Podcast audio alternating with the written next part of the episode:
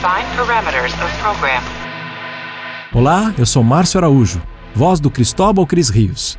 E você está ouvindo um podcast da Rede Track Brasilis.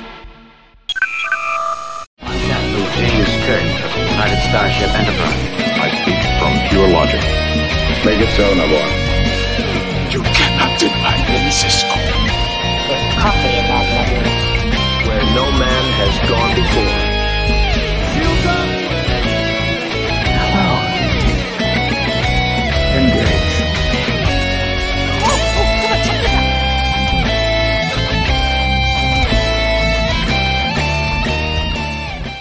Olá você, seja muito bem-vindo a mais uma edição do Trek Brasilis ao vivo. Eu sou Murilo Von Groll e hoje eu vim fazer um anúncio aqui no Trek Brasil, que os Niners tomaram conta desse programa. Não bastou segunda passada a gente falar de It's Only a Paper Moon, a gente veio falar de novo de Space Nine porque é a melhor série de Star Trek e quem discorda tá errado. E para comentar esse episódio com a gente aqui, trouxe para comentar esse episódio romântico de S9, a gente trouxe os três últimos românticos da face da Terra. Eu, óbvio, o último romântico. Fernando Odo Rodrigues e Mariana Gamberger. Fala, pessoal. Come fly with me, let's fly, Let's fly, let's fly away.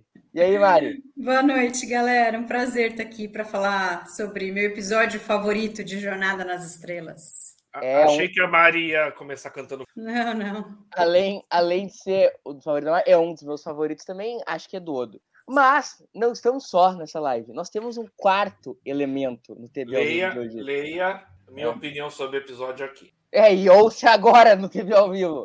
Mas, enfim, temos um quarto elemento nessa Não é só Fernando Odo Rodrigues, Mariana Gamber e Murilo Von Grau. Nós todos somos ótimas pessoas. Gente, nos convidou para comer um churrasco. Vai ter uma pessoa nessa live que ela é outro patamar nessa live. Eu sempre falo que ele tem garbo, elegância, sensatez, genialidade, beleza. Mas hoje ele veio com um triplo. É o Vic Fontaine do Trek Brasilis, Carlos Henrique Santos.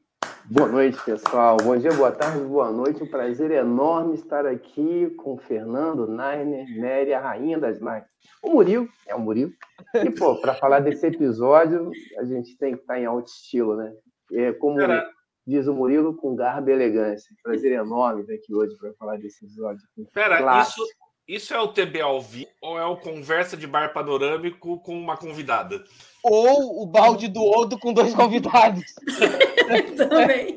Não, balde do Odo não é balde do Odo sem o castanha. Ah, é verdade. Então é o, é o, é o conversa de bar panorâmico plus Mari. Mas óbvio que hoje quem rouba a cena né, Crossover.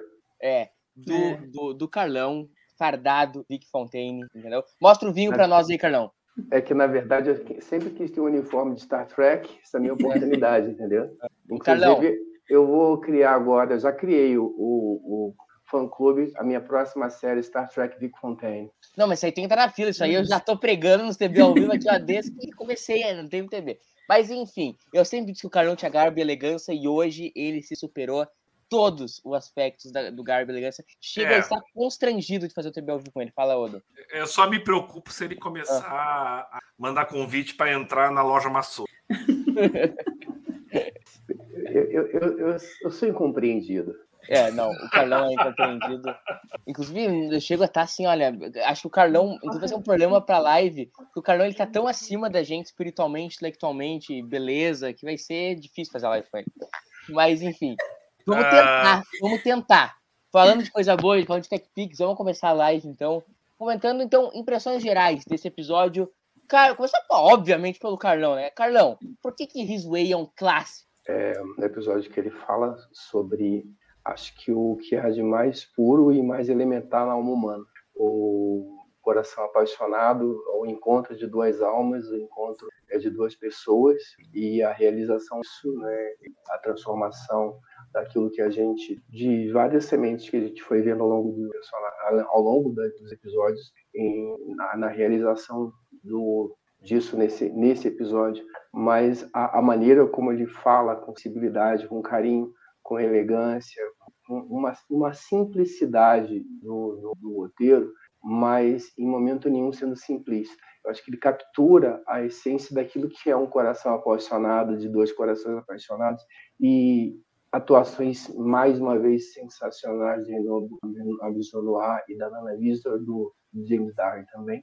E um episódio que desses episódios atemporais, porque eles falam, eles falam de coisas para gente que não são não são contextuais. Eles todo mundo já se apaixonou na vida ou deveria pelo menos se apaixonar. Espero que quem não tenha tido essa oportunidade um dia tenha. E, e é incrível como é que o episódio consegue é, é, é, demonstrar isso e, e como é que a gente consegue se emocionar. Eu, pelo menos, consigo me emocionar assistindo esse episódio. É sensacional, emocionante e é rejuvenescedor assistir esse segmento mais uma vez. É, só posso me alinhar com o Carlão. Eu, eu começo gostando, olha lá, outro se fardou também. Começo, começo Alguém disse que sempre que forme, por é. isso que ele tá usando terno, então eu tinha que estar tá é. acompanhando. Pô, né? Pô, tá, tu tá lindo como sempre, mas que nem o Carlão hoje. Né? Ninguém ganha. Ninguém ganha. Pode vir o, Meu, o, Luiz, eu, o Luiz Miguel tô, aqui que não vai ser bonito. Eu tô com medo próximo. Hum. Que é logo, hein? Terá presenças presenças. O Carlão, ele tá até se posicionando assim, né, como um sujeito de alto nível, né, hoje. Entendeu? Ele é o alto nível, ele é o alto nível. mas, vamos essa live, mas enfim, vamos lá. Eu me alinho muito com o que o Carlão falou, e eu começo de largada gostando de Risway desde a primeira vez que eu assisti, porque pode não parecer, mas ficção científica não é o meu gênero de favorito, é romance. Sou, um dia eu vou escrever na enciclopédia dos romances, que e é o meu estilo favorito que mais toca dentro de todo o cinema e toda a sequência de, de ficção, de um modo geral, livro de romance, filme de romance. Então, ver romance dentro do universo de Star Trek, para mim já era jogo ganho de largada. Óbvio que tendo que ser bem feito. A gente tem aí o Orphan, Troy, entendeu? E outras vezes isso foi feito de forma que beira o bizarro, mas aqui não foi feito de forma beira o bizarro. Aqui a gente tem um episódio delicado, sensível, com show de atuação, show de roteiro, claro, né?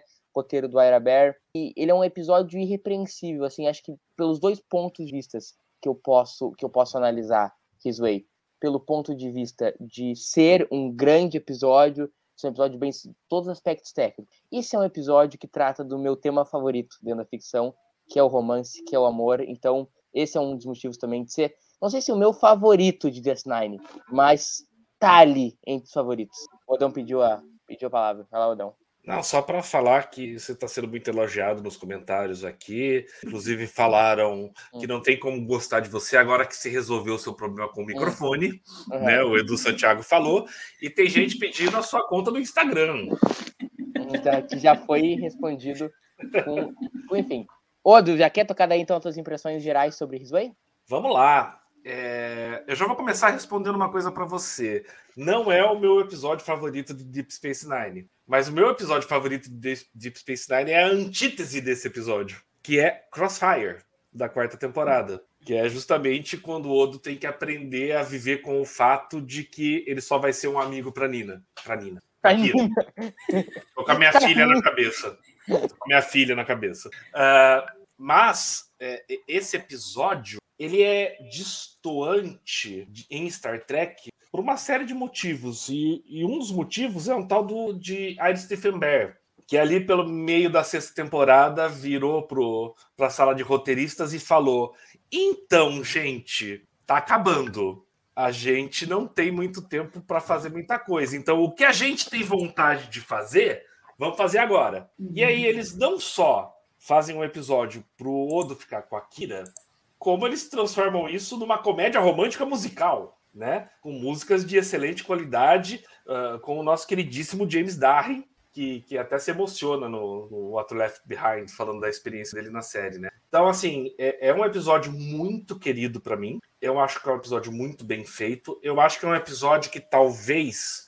Uh, tirando a Dax com o Worth, que a gente tinha tido lá o, o Looking for Parma in All the Wrong Places, que começou o romance deles, e a gente já tinha tido o casamento deles, né, no, no You're Cordially Invited, mas é um episódio de romance entre personagens, em que o foco é o romance entre os dois personagens, é, e que vai ter repercussões para o restante da série, que é algo que a gente não tinha visto ainda. Mesmo o Looking for Parma, uh, uh, o foco não era só na Bastille no Worth a gente parou a história inteira com a guerra domínio rolando para focar no romance dos dois. E acho que foi extremamente bem feito. E, e tu, Mari, quais as impressões gerais aí? Ah, eu lembro que na época eu estava alucinada para assistir, né? Quando eu comecei a assistir Deep Space Nine, porque a Kira era minha personagem favorita, e aí eu tinha lido, né, naquela época, spoilers não me afetavam tanto, então eu já tinha acho que lido a resenha de quase todos os episódios, porque a gente queria escolher qual episódio a gente ia pegar para assistir e tal. Então, esse era um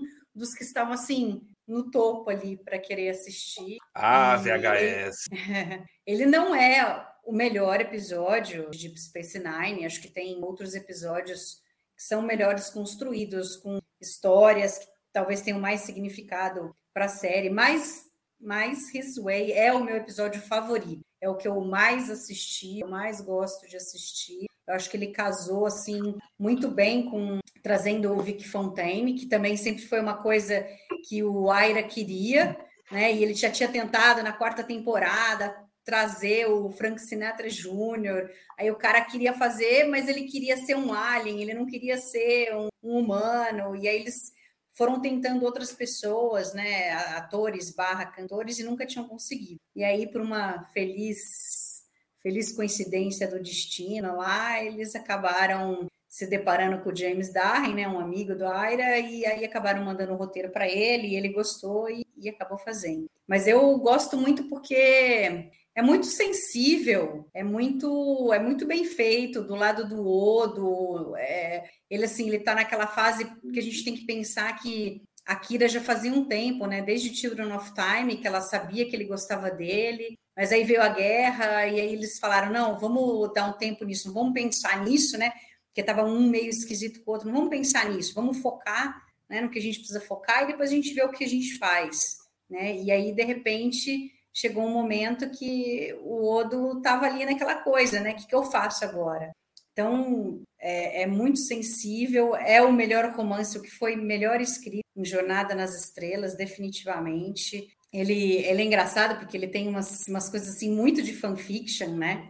A cena do, do holodeck é, é assim, deve ter sido escrita ad eternum, coisas desse estilo em que um não sabe que o outro está ali, que é aquele, aquela pessoa de verdade. então, nossa, é, é, é, muito bonita, eu, nossa, eu gosto demais. E junta com a música, e, e muito embora a gente veja, né, nem a Naná, nem o Renê queriam que os dois ficassem juntos, tivessem um relacionamento, eles gostavam da amizade dos dois tal. Mas depois até o, o Aubergenois dá o braço a torcer e diz que depois, quando ele viu como a coisa se foi desenvolvida tal, ele acabou gostando muito de como aconteceu, porque acho que foi muito bem feito, e depois também. A gente tem, por exemplo, como é que chama? O Quimera, que é simplesmente maravilhoso aquela cena em que a Kira fala para o Odo, ah, eu quero ver como que você é de verdade, tal, me mostra como você é. O que é aquilo, né? Carlão, não que Star Trek, de um modo geral, seja, seja datado, assim, óbvio que não é. Star Trek é super atemporal. Mas eu tenho a impressão que quando tu fala de um tema como tão, tão universal quanto o amor, ele não, não, não tem idade. Então a gente está falando do episódio de 98, sete anos antes de eu nascer, e, e ele tá atual, ele tá em termos narrativos, óbvio, não tô falando em termos estéticos, em 2023, como se tivesse sido um episódio escrito há três, quatro dias atrás. Tu acha que pelo fato dele ser um romance, de tratar de um tema tão universal que nada une tanto a humanidade quanto o amor, porque amor é uma coisa que todos nós sentimos, todos nós nos apaixonamos, depois não, não é isso. É uma, é uma situação que passa por qualquer ser humano. Diferente de temas de Star Trek, não é todo dia que tem um capitão de uma nave que tem que fazer decisões de vida ou morte. Então, então é mais te, te identificar ser um episódio de Star Trek é tão fácil tu te identificar com a situação, ser uma coisa tão universal de para mim, para alguém de 90 anos no Chipre, tu acha que essa é uma chave poderosa para esse episódio ser tão atemporal? Ah, sem dúvida. É, acho que quando você. Mas não só o amor, né? Acho que os grandes episódios de Star Trek, e eles são é, sempre com temas atemporais. Ah, para citar alguns, o, o episódio, o, o, o sempre. Agora eu me confundi aqui com, os episódios, mas Season Dead of Forever é um episódio que tem um tema similar, embora num contexto um pouco diferente. Uh, e outros episódios que a gente vai, é, que a gente conhece ao longo das estrelas, que faz com que é, não só ele seja um, tempo, um tema atemporal, mas também com que pessoas que não necessariamente é, assistam Jornada nas Estrelas é, vão se identificar com ele. Esse é um episódio que dá para qualquer pessoa, um episódio que você pode apresentar para qualquer um. E isso acho que é um trunfo do episódio. É, ele, ele não depende de contexto. Você pode. É, é claro que, para quem conhece a história pregressa da, da Kiri do Odo, vai pegar nuances, entender algumas questões. Mas se você pega qualquer pessoa que gosta de uma comédia romântica, um romântico, e apresenta esse episódio, ele vai conseguir é, é, aproveitar o episódio e se divertir com o episódio. Agora, a, a, tem uma outra questão também, e aí uma questão técnica, que é o fato de ser um episódio retrô. Ele já é um episódio dentro de, de Deep Space Nine e dentro é, de Star Trek, um episódio que a, os valores de produção, eles, a, todo o bar, o cenário, do, ele remonta aos cassinos antigos da década de 50 e 60. Então, isso facilita porque já é um cenário retrô. Então, o que a gente vê muito no cenário de ficção científica é que aquilo que a gente imagina hoje para o futuro, num determinado momento, ele passa a ser cafona. Então, isso também ajuda o episódio, né? o fato de a gente estar tá trabalhando com valores de produção, mostrando, na verdade, um cenário da década de 50. Isso facilita também na questão visual. Então, você junta as duas questões, um tema né, atemporal, são relacionamentos das pessoas, mas um cenário que não necessariamente, não necessariamente não, não é um cenário de científica, você, é, inclusive, é, pegar aí uma pessoa e apresentar esse episódio e não, não, contar muita coisa, talvez ela vá, mas que holodeck, vai passar meio que batido e, e, a pessoa vai conseguir aproveitar o episódio. Então, acho que ele tem esses dois aspectos. Primeiro, que falar para o coração, falar da alma, e segundo, porque o aspecto técnico também ajuda a, a manter o episódio de, a, bastante atual. É, ele é basicamente o além disso, além de ser um grande episódio, uma, uma homenagem também ao cinema, aos musicais. Né? A gente falou um pouco é, no episódio passado sobre a, essa é, o ambiente, né, esse ambiente do VIX que remonta um pouco a questão dos cenários e das clássicas de, de, desse cenário.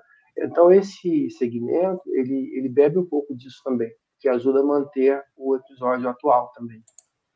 Uh, Mari, tu, tu, enxerga a solução do, do Vic Fontaine dentro do contexto do episódio, porque aqui ele é introduzido neste episódio, né?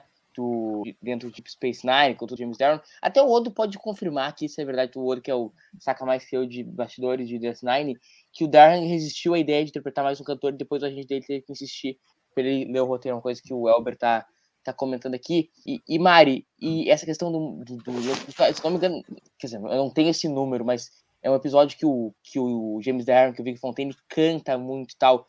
O lance de levar o episódio para os anos 60 também contribui para esse estado de atemporalidade do episódio. Se ele não, não tivesse nesse contexto, o Odo até citou, fugiu o episódio que o Odo citou, que era o favorito dele, Odo, o Crossfire. Crossfire, que pode ser melhor, eu não vou discutir isso, apesar de eu preferir o Rizway, mas ele não tem, eu acho, o, a, o taxativo de classe como o Rizway tem. Tu acha que o fato de passar no Vic Fontaine, seu episódio retrô, como o Carlão comentou, exerce esse papel também na temporalidade? Eu acho que, na realidade, a influência maior que a gente tem aqui de você trazer o Vic Fontaine é que ele casou muito bem com o Odo, porque o Odo não era o cara que se abria e iria ficar falando para os outros o que ele estava sentindo, né? E ali, é, é, para falar com um cara que era um holograma, talvez ele sentiu que era possível, né? Ele quebrou uma barreira ali dele de, de ter que se expressar, né? De ter que falar do que ele sente, mas como ele sabia que o, o, o Vic Fontaine não era um cara, um cara de verdade, né? Isso proporcionou a ele fazer coisas que ele não teria coragem de fazer se não fosse num, num holodeck. Eu acho que mais do que criar o clima ali, eu acho que é, fez com que possibilitasse o Odo se abrir, né? Porque a gente vê ali ele no começo até conversando um pouco com o Quark, mas você vê muito mais o Quark falando.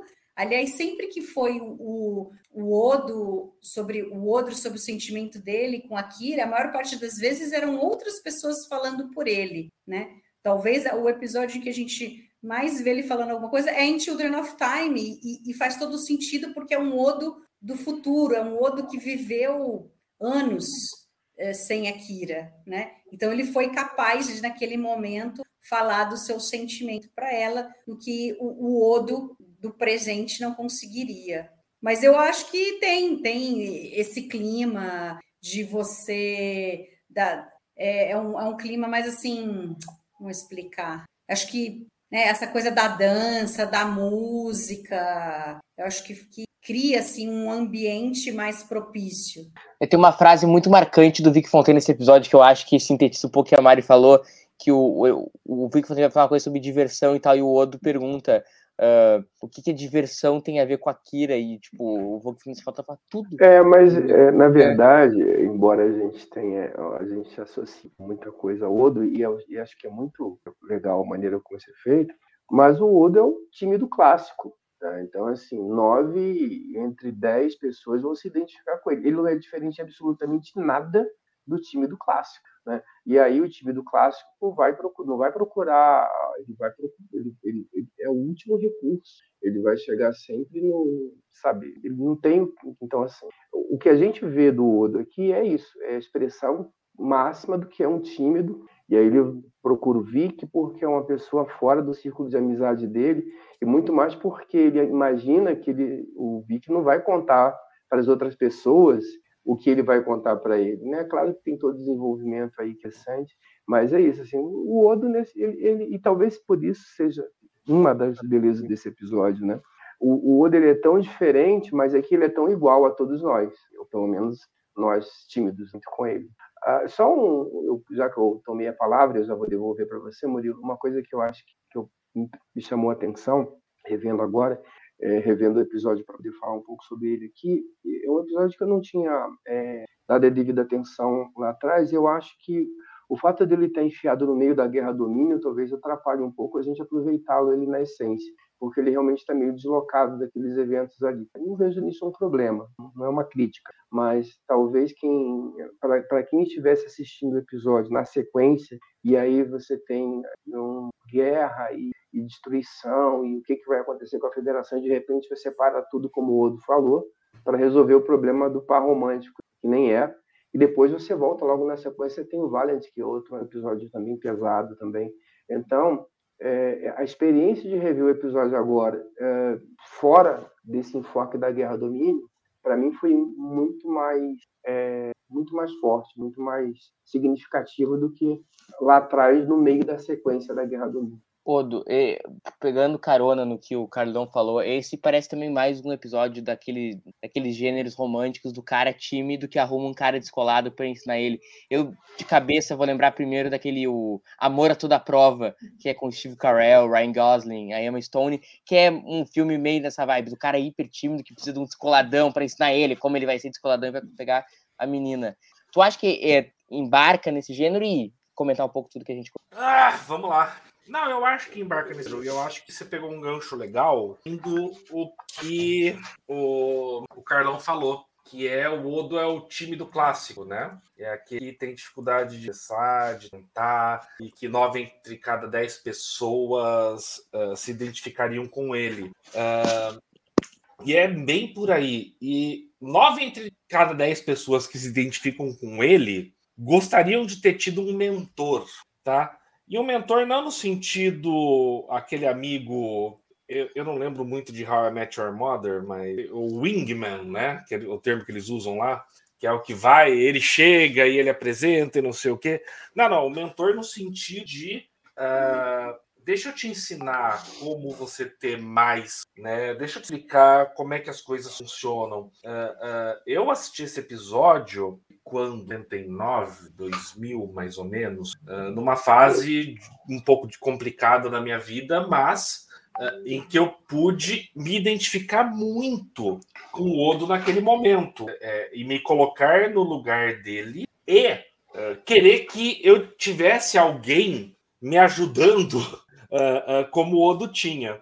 Uh, e eu acho também que não é só vamos fazer uma comédia romântica musical vamos fazer, vamos escolher músicas, vamos escolher músicas uh, boas, músicas de qualidade, né? Não é qualquer coisa que, que, que vai casar com isso daqui. Então eles criaram todo um estilo que eu acho que casa com o personagem do Odo, que casa com o romance que ele vai ter com a Kira, que é uma coisa mais clássica. Então a gente não vai pegar a música dos anos 90, não vai ter uma Britney Spears, uma Spice Girls, alguma coisa assim ali. O que a gente vai ter é algo clássico, mas que retrate a relação dos dois. Isso eu acho, assim, a, a escolha musical do episódio, eu não sei o quanto James Darren tem nisso, porque ele conhecia muito bem todas essas músicas, uh, mas eu acho que casa muito bem com a temática do episódio e com a personalidade do Odo.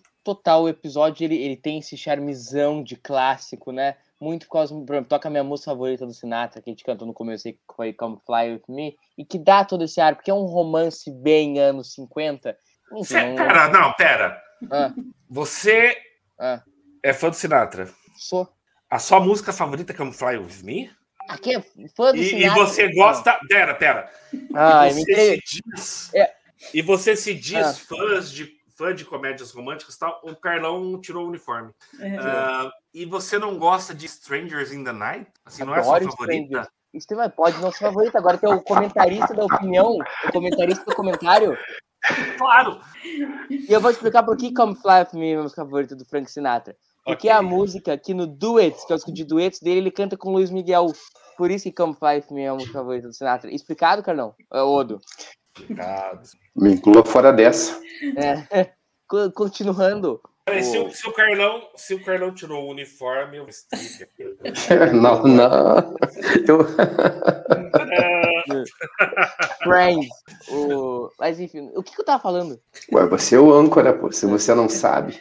O, o Odo me tirou do, do prumo. Mas enfim, você... tava, eu tava falando sobre a trilha sonora. Você tava falando da sua música favorita, isso. Isso, isso do, do Sinatra. Come Fly Me e tá comentando que dá esse episódio, concordando, me alinhando ao que o Odo falou, essa estética de clássico, é um romance muito clássico. Não que não, não, que não existam romances assim hoje, mas que tem toda aquela, aquela, aquela questão do cortejo e tal, que é uma vibe que orna bem com a música, né, Mari? Não, com certeza. E a gente tem todo um, um background atrás, né, que a gente não pode deixar de esquecer de como que foi se construindo essa história, né? E a própria Kira, você vê que ela não sabe o que fazer, principalmente depois de Children of Time. Ela fala assim: Meu, o que, que eu vou fazer agora, né? Para mim, ele era, é, era meu melhor amigo e ele gosta de mim. O que, que eu faço Clássico. agora? Né? É. Quem, quem nunca, né? Quem já passou por isso? Quem nunca, né? Quem depende, nunca? depende. Depende. Existem dois tipos de pessoa nessa situação. Hum. A pessoa que descobre que o seu melhor amigo gosta de você e a pessoa que é o melhor amigo de outro e descobre que gosta dela. Não, mas todo mundo já foi as duas situações. Todo mundo já foi as duas situações. Eu só fui uma. Eu só fui uma. E eu já devo imaginar qual que é, né, Odo? Se eu tô me identificando com o Odo, adivinha. Sim. É, surpresa, pegadinha do malandro, enfim. Ahá! É, mas eu, eu, também já fui o Odo. Mas o que eu acho legal, Mary, assim, uh, o, esse comentário que você fez, ele é válido. E, assim, com certeza, quem vem acompanhando a série anteriormente, passou por vários episódios e tal. Mas é legal, eu acho interessante, e eu não sei se é de propósito, eu, quero, eu acredito que sim, é, que o episódio, talvez ele tenha essa preocupação, o roteiro tem essa preocupação de ser atemporal, porque você tem em alguns momentos, algumas pistas, a conversa do Quark com o Odo, em que a, a conversa da. da Sei que o cara tá desesperado quando ele pede conselho pro Quark, né? Essa dinâmica do Odo e do Quark. Maravilhosa é fundamental, né? É, aí é outra coisa, parênteses, é. né? Do tipo, foi crescendo, é, é aquela coisa. O é. Odo não gosta do Quark porque ele é um ladrão, porque ele é, fica esquematizando as coisas para ganhar dinheiro e não sei o quê, mas no fim é, não, esse cara gosta de mim, né? É, e, é e, isso, e aí né? cria. Eu, não, não, eu vejo de outra forma. Essa situação é um callback Crossfire. É, não sei. O, cross, o que eu quero dizer Peraí, Carlão, no Crossfire, o Odo uh, uh, tava lá, ele tava animado, vou tentar ficar com a Kira. A Kira fala para ele voltar a usar um cinto, ele começa a usar. E na verdade, a Kira naquele momento tava só de olho no Shakar. E quando ele percebe que os dois estão juntos, ele volta pro quarto dele e destrói o quarto inteiro. O quarto, e o Odo sim. chega para pentelhar, para reclamar, e ele percebe a situação o Quark, né? E dá conselhos pro Odo. Sim, naquele mas o momento. que eu quero dizer é que uma pessoa e- que chegue nesse episódio agora e não, sa- e não saiba nada do que aconteceu, ele vai perceber, não, a- tem uma conversa óbvia em que o Quark diz com todas as letras que, eh, primeiro, que o Odo gosta dela e que a Kira sabe disso, que está esperando o movimento dele que ele não faz. Tem uma conversa da, da, da Dax, eh, com a Kira, tem, uma, tem várias pistas que o, o- espectador atento, ele vai mesmo acabei de chegar agora, ele vai perceber que tem uma tensão entre os dois. Então, isso eu acho que é interessante que você não, é, de novo, quem assistiu os episódios anteriores vai ter uma outra visão do episódio. Mas, Mas você não sozinho. precisa ter visto os episódios anteriores para entender o que está acontecendo ali e para embarcar nessa jornada. Então, isso que eu acho também, por isso que eu acho que é um roteiro muito interessante, porque é, ele ele ele está no contexto, ele aproveita o contexto, mas ele não depende do contexto para funcionar. É, ele, eu acho isso muito interessante. né? E uma das coisas que né, não, é, não é só a questão da identificação, porque é muito fácil você, e, e quando eu digo que é muito fácil, não é nenhum demérito, mas é fácil a gente se identificar com uma situação de tela. E aí você atribuir a esse episódio um sentimento que, na verdade, não é dele, mas é seu. Então, assim, eu já falei várias vezes, eu sou facinho. Quando vê uma criança ali, eu já começo a, pô, mas me ganhou. Isso significa que o episódio tem uma qualidade em si? Pode ser que sim, pode ser que não. Esse episódio, eu me identifico também, sou uma pessoa tímida, mas você consegue pegar elementos. Então, é, é- é esse- essas pistas que, ele, que, que eles deixam, que ele deixa, é, alguns, alguns itens que são interessantes, por exemplo, a Kira está sempre de vermelho nesse episódio, mesmo quando ela volta de, de Bajor, Sim, que é a cor da paixão, né? E isso, a, a iluminação do Vix, ela tá, ela, ela tende para o vermelho. Ah, então, não é só a, a- como é que é o nome da, da A Lola Cristal tá de a Lola vermelho. Cristal que está de vermelho, que fa- faz todo sentido, mas a Kira, quando volta de Bajor, também está de vermelho, e quando ela vai encontrar com o Odo, ela também está de vermelho. Então, quando E o você- uniforme dela é vermelho, né? Aí não, é, não é coincidência, já é, Não é, por- já é exato. De E sempre. aí, quando você está na cena ali dos dois, você tem um movimento de câmera que é pouco usual, até porque a gente não tem esse tipo de relacionamento sempre dentro da cena, mas que mostra os dois e mostra a proximidade dos dois ao mesmo tempo à distância. Então, o episódio tem alguns cuidados é, de direção e roteiro é, que fazem com que ele se torne um episódio ainda episódio temporal, mas que não dependa só da sua identificação com o personagem Albi. É claro, eu sou homem e me identifico com outro, talvez uma personagem feminina, assim, a Kira, independente da questão de gênero, mas é, o episódio ele, ele, ele vai além disso, tem outras qualidades que fazem que entenda a qualidade. E o Murilo que estava falando, né, do a, a música ca- a música casa muito bem, né? Se você pega a letra do, do I've Got You Under My Skin, né? Tipo, eu não consigo tirar você da cabeça, eu já tentei, mas não adianta, né? Então é ali é é que o Odo vem vivendo aqui. E eles começaram aqui com esse, com esse formato por conta do, do personagem do Vic. Então aí a gente tem diversos episódios com música e acho que em todos e acho que talvez o What You Leave Behind foi o que eles foram mais felizes, né? Quando o Cisco e ele cantam The Best Is Yet to Come, né? e, e The Way You Look Tonight também é assim, né? Aquela ceninha que ele fala, ah, eu, quando o seu nariz fica todo todo vincado, Enrugado. né? Enrugado, e ele canta justo justo para Kira, né? And that laugh that wrinkles your nose. E aí a Nana chora, sei lá Todo mundo nos- gravaram. Todo mundo nos comentários me mandando parar de cantar. Vai lá. E, e Odo, mas pegando no que o Carlão falou, é, é, mostra o quão DS9 é bem escrita, né? Porque ela consegue mostrar toda essa situação prévia do Odo e da Kira é, pro cara que tá assistindo pela primeira vez nesse episódio, mas mesmo assim não é um troço exposto ao nível, assim, é, é aquela clássica história do mostre, não, não me conte, mostre. E isso é um pouco símbolo de como o DS9 é bem escrita, né, Odo? Mais ou menos. Tem, tem um pouquinho do, de falar, ah, que é quando o Odo vai lá e pergunta né, pro, pro Vic: Ah, quando chegou eu e a Kira, você não falou nada. E aí o Vic fala: Ah, é a clássica história, você gosta dela, mas ela te vê como amigo. Aí ele não tá mostrando, ele tá dizendo, né? Mas são pequenos pontos, né? Uh, mas é um episódio muito bem dirigido, sim. Eu acho que ele mostra mais do que conta, tá? Não estou discordando totalmente de você.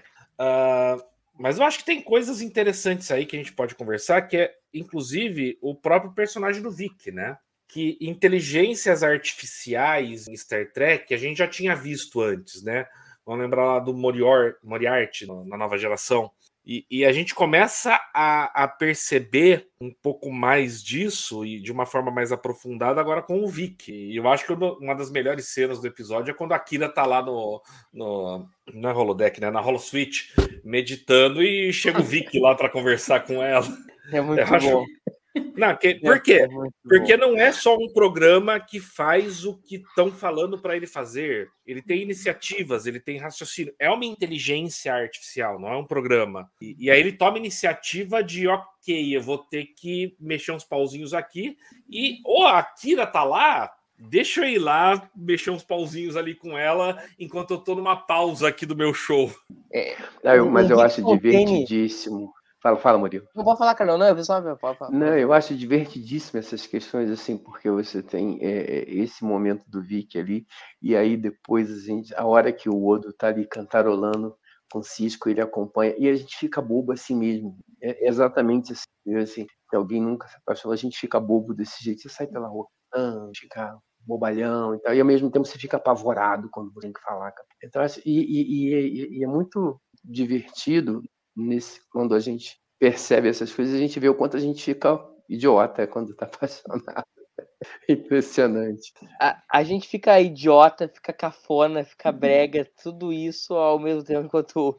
É brega, é verdade. É, não, o amor é muito brega, velho. Muito brega. Entendeu? Até, até Carlão, do alto do seu garfo, ligando suas sintatez, se entrega às baladas românticas quando apaixonado, né, Carlão?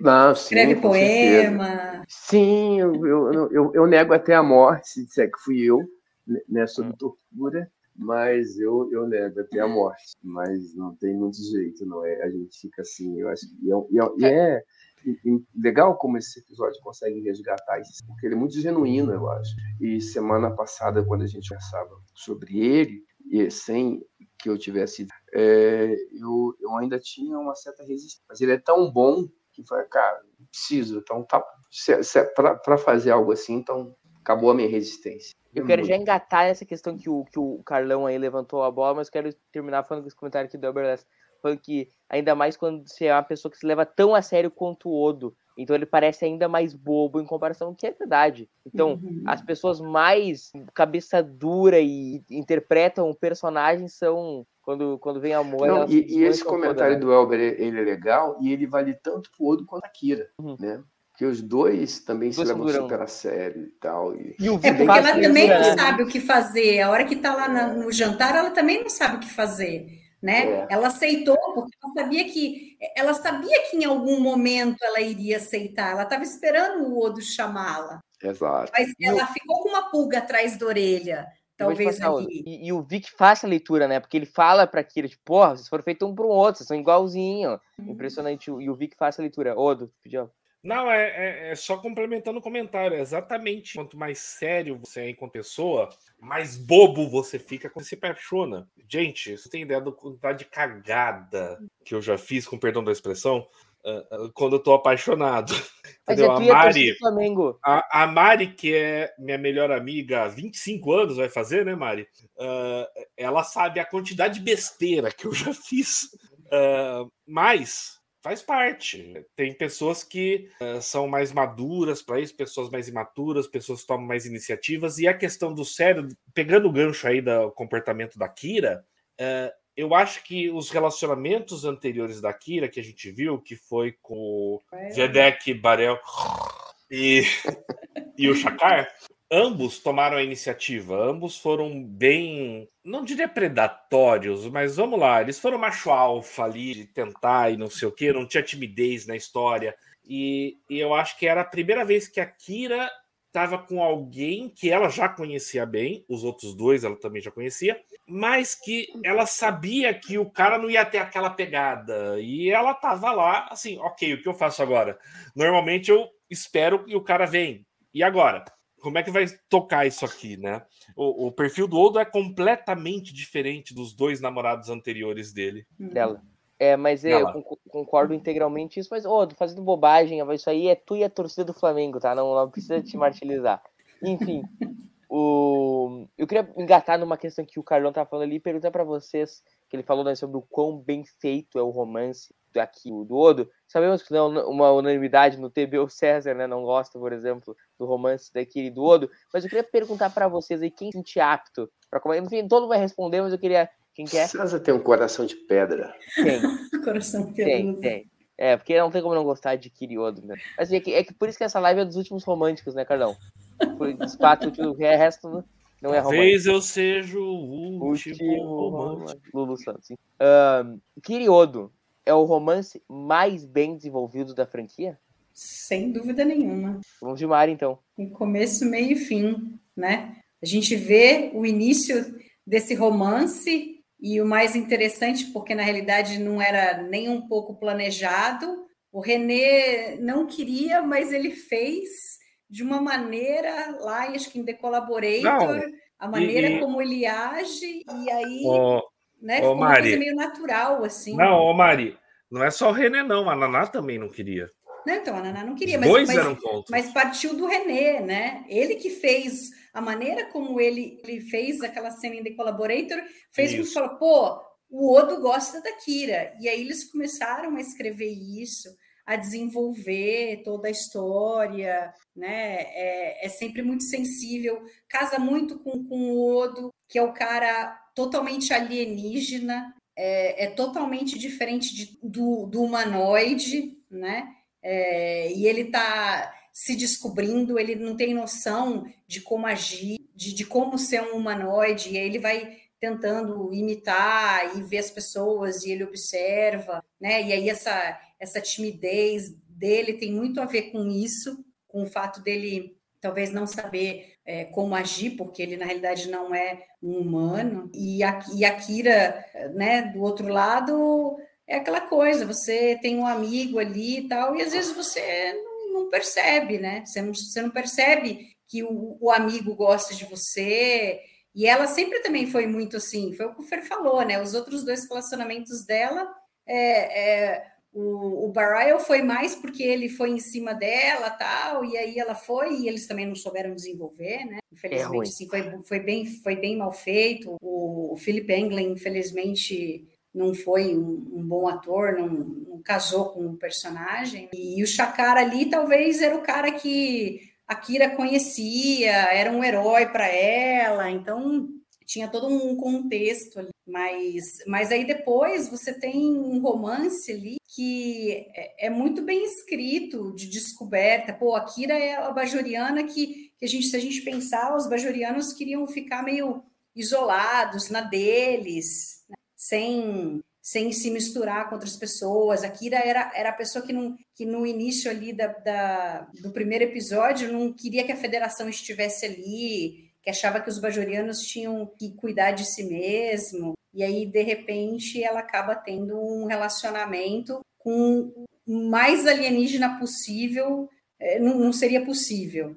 Aí é um alienígena tão diferente como é o Odo, né? Sim, é, mas aí é, eu, eu quero ser chato. Eu quero pegar o papel do Odo de chato. É... Posso falar uma coisa antes? Pode. Tá.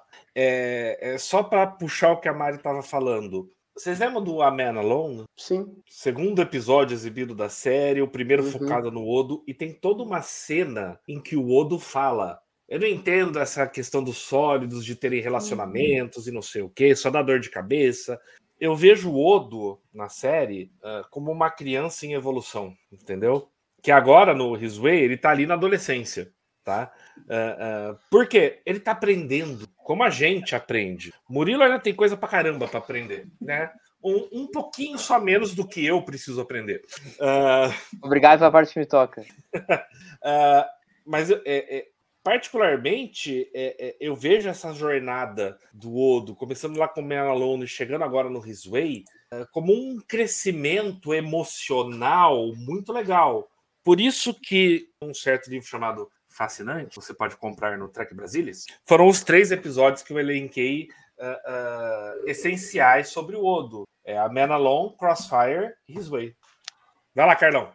Não, na verdade, é só voltar ao comentário inicial. Eu acho que, embora o Odo realmente seja um alienígena e talvez um, um alienígena bem, bem peculiar pela, pela noção de ética que ele tem, mas nesse episódio ele é absolutamente o mais humano dos humanos. Eu, eu vejo isso. Talvez por isso a grande identificação que a gente consegue com ele.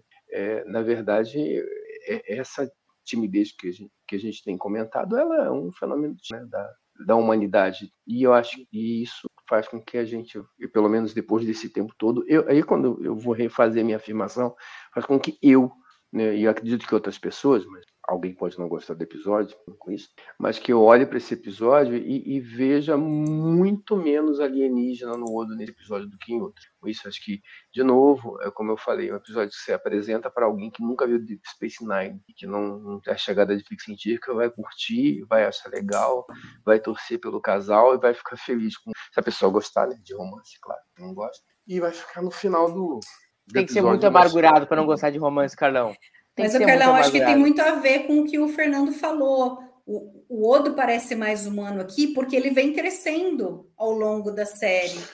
Sim, vem sim. amadurecendo. É, isso, isso é uma é característica do, dos personagens de Space Nine, Exato. né? A gente, o que a gente falou é do, do, do, Nog semana passada e de todos os personagens, né? Nenhum deles, o, o Bashir, tá aqui nesse episódio, o tio que passou. Então a gente vai citar todos. Né? E essa é a diferença, grande diferença, e para mim nessa diferença mora a diferença de qualidade das duas séries. De DS9 para TND, os personagens de TND são os mesmos enquanto Farpoint, e a gente encontra os mesmos em algo do fim. É, Aqui, o Odo é outro. Né? Sim, mas enfim, eu não estou justificando. Eu diria, que, eu diria que alguns mesmos em Picar. É. é. O, o Odo é outro cara que. Só pentelhando. É. O, não, mas, por exemplo, eu acho que o próprio Riker o LaForce são mais desenvolvidos em uma temporada de Picard que uma vida inteira, entende? Mas assim, não é o assunto de hoje.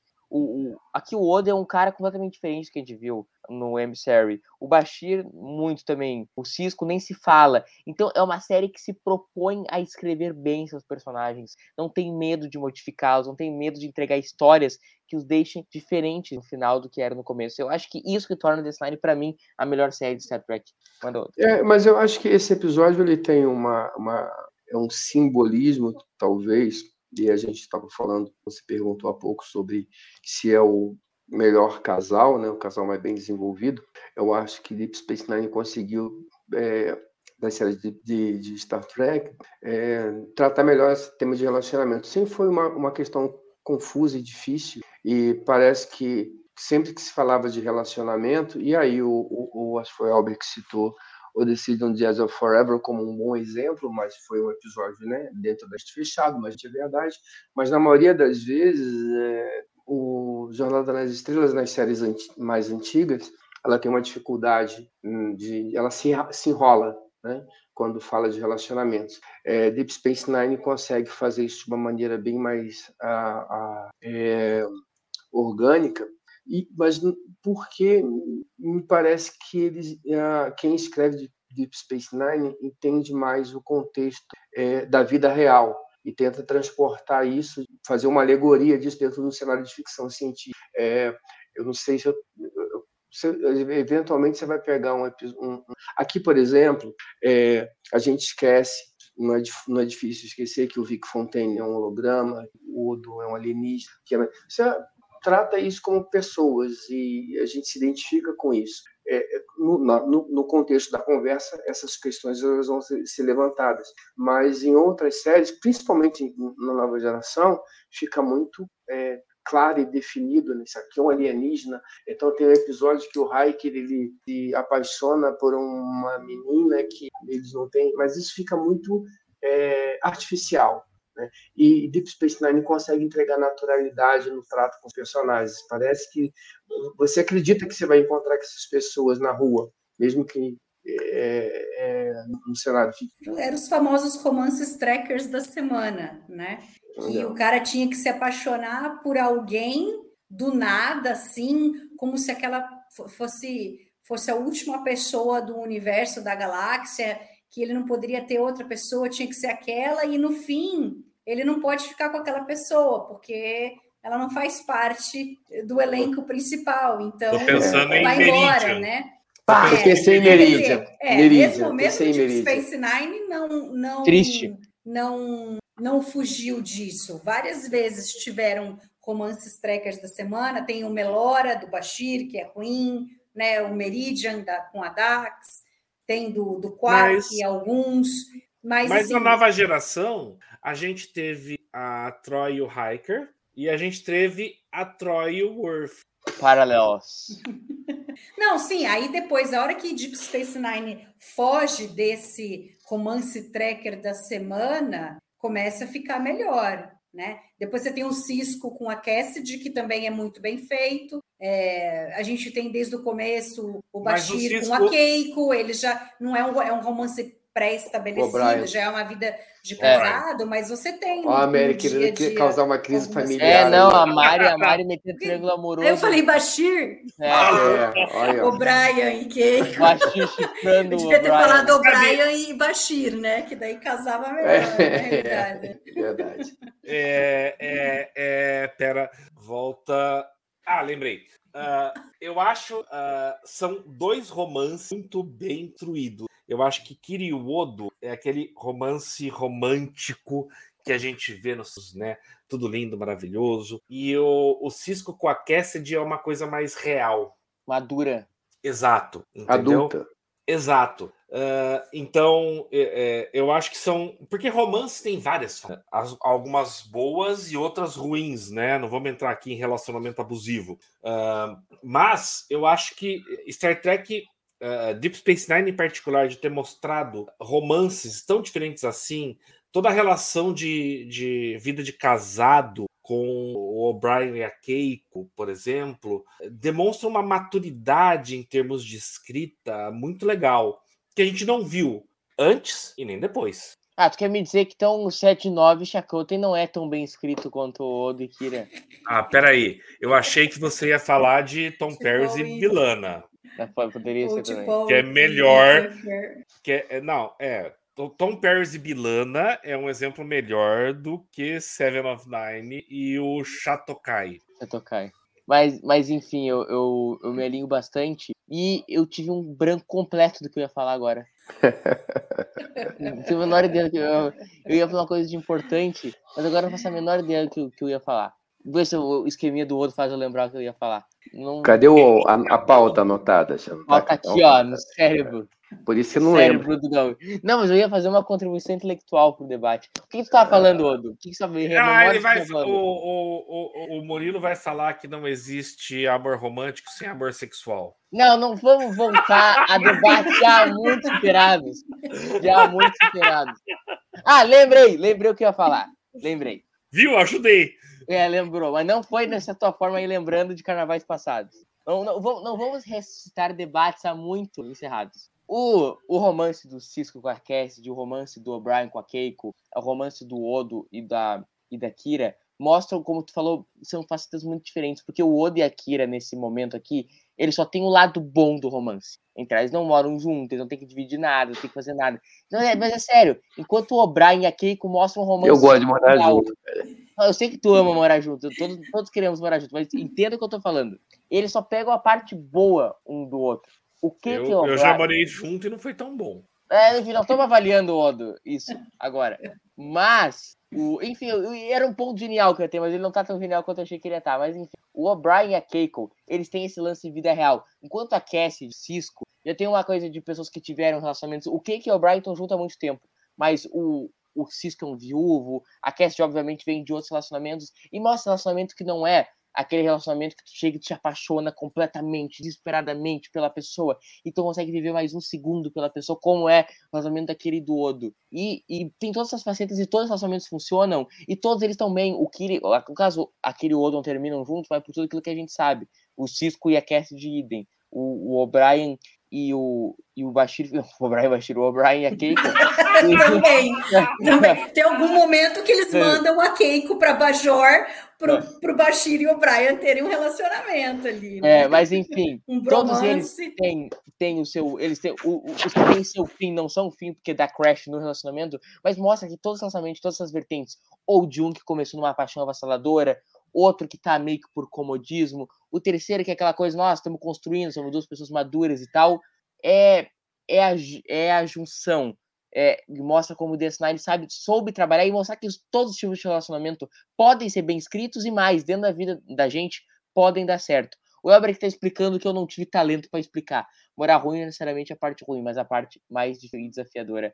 É- Era o que eu tentei passar, mas de forma menos talentosa que o Elber. Não, e ainda teve Dax e Worf É. e depois Bashir e Esri, né? Isso. Exato. A Bashir e Ezra, Bashir né? e Ezra, É, já foi, mas não deu muito tempo, assim, Não né? deu muito pra- tempo. não, Apesar do Bashir ser o meu personagem favorito de DS9, assim, é o Julian Bashir. É o personagem favorito da semana do, Murilo. Não, eu, tu nunca me viu falar de outro que não fosse o Bashir. né? Não, e se ninguém. E se você não gosta do Bashir, você tá errado.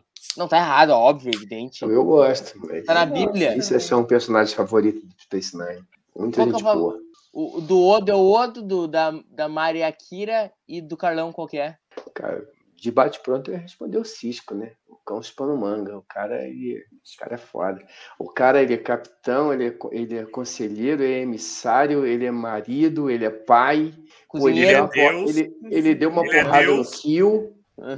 né? Ele deu uma porrada no kill, meu irmão. Ele, putz, ele, é- ele é foda. Ele é profeta? Ele, ele- É. ele é profeta, meu irmão. O cara, é o que eu cara- falei, ele é um deus. Ele é um O Deus. cara é o, é o DK. Não, e, e é legal Ele é o você Decara abordar, Eu e é o legal você agora. abordar isso, o, o Fernando, porque é o seguinte: ele é Deus sem ser Deus, porque ele é um cara extremamente simples, é um cara normal, mas ele é foda, né? Ele não é um cara, porra, que você é igual o Kirk, que é o cara que resolve tudo, o cara vai pro pau, não sei o quê. Não é o Picard, que é aquela pessoa que você acha que nem existe, o cara de tão certinho, que é. Não é o, o Pike com cabelinho engomado e tal. Ele é um cara, porra, normal, mas, porra, mas ele é normal, mas ele é um normal do cacete. E Então, nas assim, horas vagas é Deus. então, porque é é difícil, assim, quando você tem uma única função na vida, né? E, e eu acho legal, porque Jornada, assim, é- é, pegando dois personagens, o Kirk e o Picard, e eles tiveram essas jornadas dele, e aí não vou discutir qualidade de série, não é o caso aqui, mas o Kirk, ele, lá na frente, ele teve um payoff da maneira como ele viveu, né? O Picard, idem, também teve, tá? Ah, e você, porque eles eram estereótipos. O Kirk era o herói clássico normal, né? E o Picard era aquela pessoa, o bastião da ética e tal. E o Cisco não é nada disso, ele é tudo isso ao mesmo tempo, né? Então, assim, é um cara que ele, então você, é um cara que ele vai cozinhar, ele vai cuidar do filho, ele pega e comanda a nave no, no combate, ele, e, e- e nada disso parece forçado, né? Não- não- Então, assim, para mim, ele é o, se eu tivesse que escolher um personagem, assim, agora é difícil todos, Mas mostra o quão DS9 é fora de série, né, gente? Cada um respondeu um diferente. Acho que nenhuma outra Uhum. série de Star Trek. Nós vamos sentar aqui nós quatro e vamos dizer quatro personagens diferentes. Eu disse o Bashir, o Odo Odo, a Maria Kira. Então, é, é bizarro, é bizarro de bom. Vamos pros momentos, gurizada bonita? Bora momento. lá. Carimbo do Gini.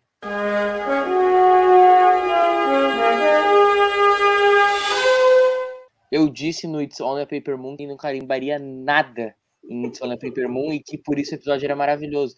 Aqui também tem dificuldade de achar um carimbo. Pra mim, inteiro carimbado pelo. Tu acha, Odo? Eu acho estranho. Não tem conflito, vamos colocar assim. É diferente do It's Only a Paper Moon, é o oposto. É, são seres humanos. Claro, o Odo é o alienígena, aquele é outro, mas a história é dois seres. E aí é a diversidade, né? Acho que é muito Uhum. forte isso. De dois seres humanos completamente diferentes, mas que essas diferenças aqui, para um romance, para o amor, não, fa- não fazem diferença nenhuma. né? É, Isso então- não os separa, os une. Então vou assinar embaixo com a relatoria dos, dos doutores. E tu, Carlão? Eu acho que é o episódio inteiro assinado pelo tem o carimbo do Gene, mas por um motivo diferente, porque é um tema atemporal, como boa parte dos temas da série clássica que são perenes eram. É um pouco diferente. Poucos episódios falaram desse, do, do amor e do relacionamento, mas Jornada se caracterizou por isso, em pegar temas que são da natureza humana e transformá-los em episódios de TV. E Rizuei faz isso. Vamos pro momento, então, cérebro de Spock.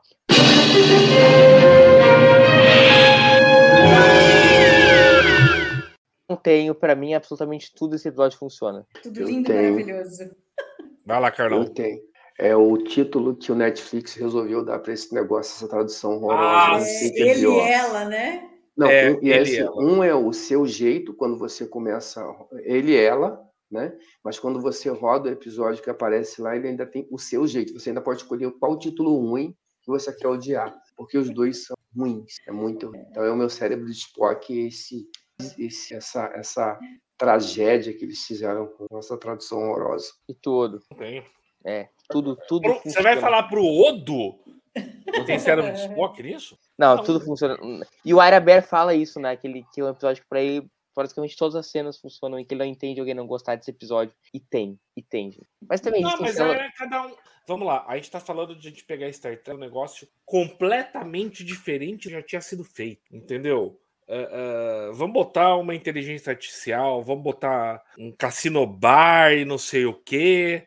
Ah, então, assim, eu entendo quem não goste tanto desse episódio quanto do Fontaine. Eu entendo. Mas eu vou voltar ao que eu falei no começo do, do- da, da live, que é esse é, é, é o momento que tá mostrando ali que o Aira conversou com os roteiristas e falou: a série vai acabar, vamos começar a fazer tudo que a gente tem vontade. E o Aira fala: primeiro a gente pensa o que é bom para a história, depois a gente pensa se os vão- fãs vão gostar ou não. Isso aí, então. Felizmente Ah. eles tinham bom gosto, né? É, graças a Deus. Né? Vamos pro momento esse, vai ser bem mais fácil. Chip de emoção.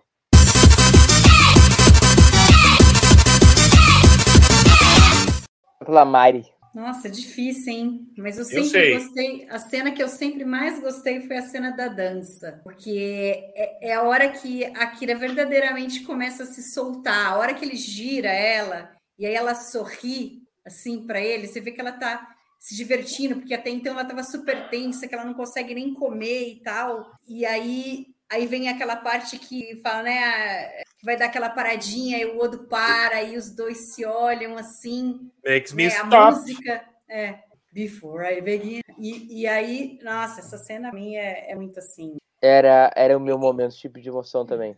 É o meu O favorito. beijo tal, é, né, é, é, é o, digamos que é finalmente, né, os dois ficaram juntos, mas é tão natural essa cena da dança, é tão verdadeira ali, embora o Odo ache que ele está dançando com um holograma, mas ele também entrou no papel ali. Ele tá, ele falou: "Ah, não, ele tá vendo que ela tá muito parecida com a Kira, tal, diferente, né, da- das coisas que a gente viu antes, dele com a Lola, tal, que na hora ele barra, fala, não, não é a Kira, não vai dar certo e tal. Ele, ele começa a entrar no clima, e para e a Kira ficou assim super, super é, é, natural, né, a cena, porque ela acha que é ele, né? Para ela aquilo tudo é verdadeiro. Eu, eu É o vou discordar, momento, né? eu vou só discordar por causa disso. Ah, É porque Ah. o- o- não é o Odo ali, né, achando que é Não, Kira, não, não. mas- É o Odo ali. Eu entendo a Mari perceber. A Mari é fãzaça da Kira. Então eu entendo, olha, ela tá se soltando, ela tá se revelando. Beleza. Mas não, pro Odo não era a Kira ali. Então, pra mim, o chip de emoção é Who Needs Dinner? É muito bom. Carlão, o teu. Eu tenho dúvida né, nessa a cena inteira do, do Odo com a Kira, ah, pela atuação dos dois, ah, e, e mesmo que o Odo não saiba que a Kira é que tá ali, mas na vista dar o show, né, e, e a gente acostumou com a, com, a, com a Kira, aquela personagem fortíssima, e claro que com seus momentos, como a gente teve em duas e outros episódios, mas ela tá, ela consegue passar um- uma delicadeza nesse momento, uma, uma sabe, é, é- é incrível o trabalho que ela faz ali, né? Não- o, o também, sem dúvida alguma, mas pegando esse, esse gancho é, dos dois, é, eu acho a cena muito representativa e muito bonita. E a cena toda é muito tensa para mim, porque eu sou tímido, então eu, eu- ela é muito tensa. E, e aquela cena final do beijo eu tenho dúvidas, porque eu já passei por uma cena parecida e, cara, assim, o coração vai explodir, não vai explodir mesmo, assim, é, aquele, aqueles segundos que você não quer que, você não quer sair dali, se você quiser que o, o, o tempo congele. Se, se você tiver um, uma, uma vontade, puder escolher um momento para o tempo congelar, é ali. Então, essa cena do beijo, por conta disso, é, é um momento que eu queria que fosse congelado. Então, acho que para escolher um momento, eu vou ficar com a cena do beijo por conta disso. É, é o momento para o mundo acabar. Depois disso, o mundo pode acabar. Não faz mais, não faz mais diferença para mim. Só, só, fazendo uma, uma, uma, tréplica do que o, o, Fernando falou, mas no fim, Fer, eu acho que nessa cena toda do Odo com, com a Kira, enquanto ele não sabe que é ela, talvez ele seja mais verdadeiro, ele esteja se mostrando mais do que se ele soubesse que a Kira estava ali. Porque se ele soubesse que era a Kira, ele não ia ter coragem de falar nada do que ele falou e ali ele está falando do coração ali, porque ele sabe que não é ela, mas era tudo que ele gostaria de falar para ela. Exato. Não, eu concordo então... com você, mas aí sob essa ótica, vamos lá. É, é, não é uma crítica correta, é uhum. como eu me sim, sinto. Sim, não, sim, não, eu entendo, né? mas assim, eu vejo. Não, não, não, cena, calma, essa... calma, deixa. Pera, pera, Murilo. Da minha parte é. Eu sabia que era aquilo de verdade, que o ouro achava. O ouro. O Odo achava que era um holograma. Então eu só fiquei, eu fiquei tenso nessa cena esperando. Ok, em alguma hora vai dar merda. Entendeu? Entendeu? Né? que é que é a estrutura clássica de comédia romântica, né? Que é rapaz conhece a garota, rapaz ganha a garota, rapaz perde a garota, rapaz recupera a garota. Tanto que eu costumava dizer que a, a, as melhores comédias românticas tinha que ter uma correria no final, de um correndo atrás do outro. E, e His Way me quebrou nesse sentido, porque não teve isso. É, mas eu, ah, mas ela eu sai correndo dele, atrás dele aí para falar. Não, mas eu, eu, concordo com o Fernando. Eu assim, eu entendi o que ele dizia. Em determinado momento do episódio, é, você tem a impressão, não, vai acontecer alguma coisa, tipo assim, ela vai descobrir que ela vai achar que foi o Odo que escreveu o holograma, vai ficar puta, e aí vai, não, quero saber mais dele, porque tal, alguma coisa nesse sentido, né? Eu acho que faz, a gente espera. Mas aí quando você olha o tempo do episódio, não vai dar tempo de fazer isso, então tem que resolver lá. É, essa cena me lembra aquele meme, não sei se vocês já viram aquele meme no Instagram, que é do Leonardo DiCaprio, ah, como é que é eu com a, com a guria que eu gosto? Aí o Leonardo DiCaprio jantando assim, não fala uma palavra. Aí, como é o Leonardo, é, o, com a guria que não gosta, aí ele pulando, rindo, gritando. E é um pouco disso, o Odo se solta full por achar que não era Kira de fato. Se, for, se ele soubesse que era Kira, aí sim ele ia se armar todo e fez Crash, entendeu? Ali, não, ele, ele então ele Então, isso eu concordo muito com a Mari. Só pra encerrar. O Vic, isso... o Vic pergunta isso pra ele: é. Se, se você soubesse que era Kira, você teria ido? Não tô ouvindo você responder. é, é muito, é muito bom. O, o, uma coisa completamente aleatória que antes de encerrar que eu vi o. Não, mas uma coisa completamente aleatória, o Ginger citou aqui um lugar chamado É isso, isso quer dizer.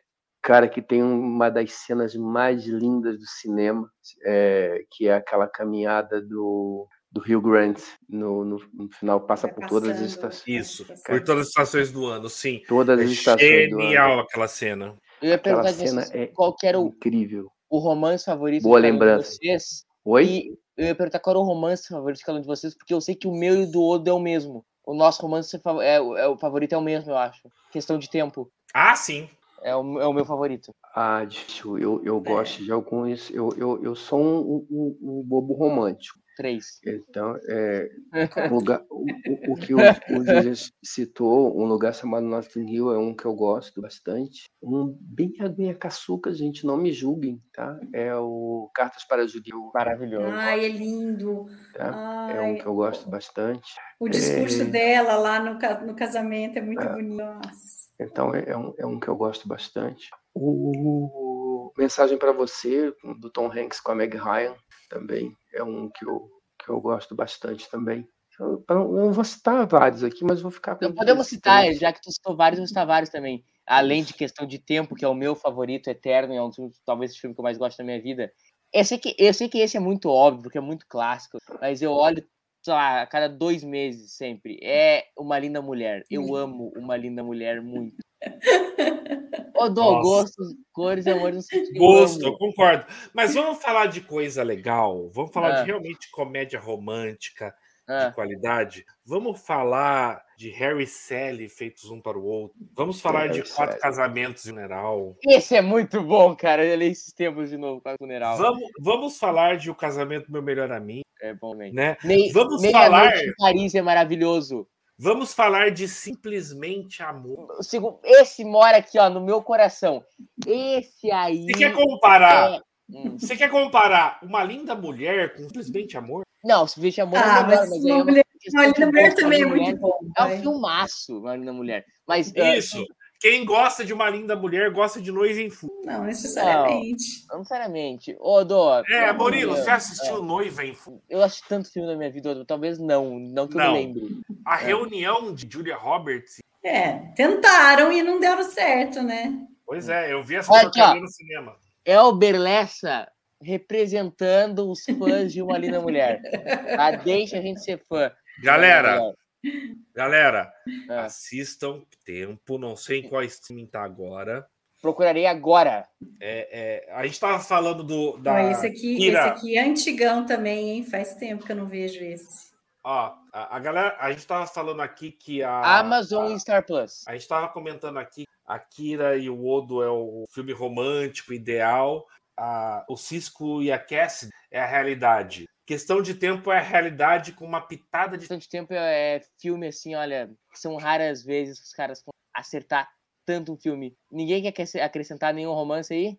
É, eu vou fazer uma declaração. Não. Faltou, Ah. faltou um momento, Murilo. ah, não vamos fazer Patrulha do Cano, porque não tem. Quem usa Patrulha do Não, Cano? Não, não, não. É outro, é outro momento. Ah, o Sábio momento de Cano? clareza. Ah, tá. Ah, Eu gosto muito que a Dax fala que ela teve em sete vidas dois momentos Dois. de clareza. e a Kira teve dois em um dia. É, e no- no- Cara, dois- na dois verdade, dias. acho que você nunca Mas é tem, nós né? Na é o verdade, a mesmo, gente, tá a gente chega no outro, né? desespero. Chega um momento que ó, tem que fazer alguma Uhum. coisa. Se eu não fizer alguma coisa. Hum, É. Não farei nada. É. Mas, mas exatamente isso. Queria agradecer, então, a participação do, da Mari, do Carlão, do Odo, essa live, por essa live de espetáculo saúde, Obrigado. Por essa I'm live, por essa live, dizer que né, os Niners tomaram conta do Trek Brasil, agora só se fala de Deep Space Nine nesse canal, e dizer que, então, nosso, esse grupo de Niners e românticos aqui comentando uh, His Way, um dos melhores episódios da franquia. E claro, o agradecimento principal vai a você que nos aguentou aí uma hora e 22 falando do Space Nine. Um abraço, coração de cada um de vocês e excelente semana. Falou! Captain James Kirk of the United Starship Enterprise. I speak from pure logic. make it so, number. You cannot deny Francisco. There's coffee in that letter. Where no man has gone before.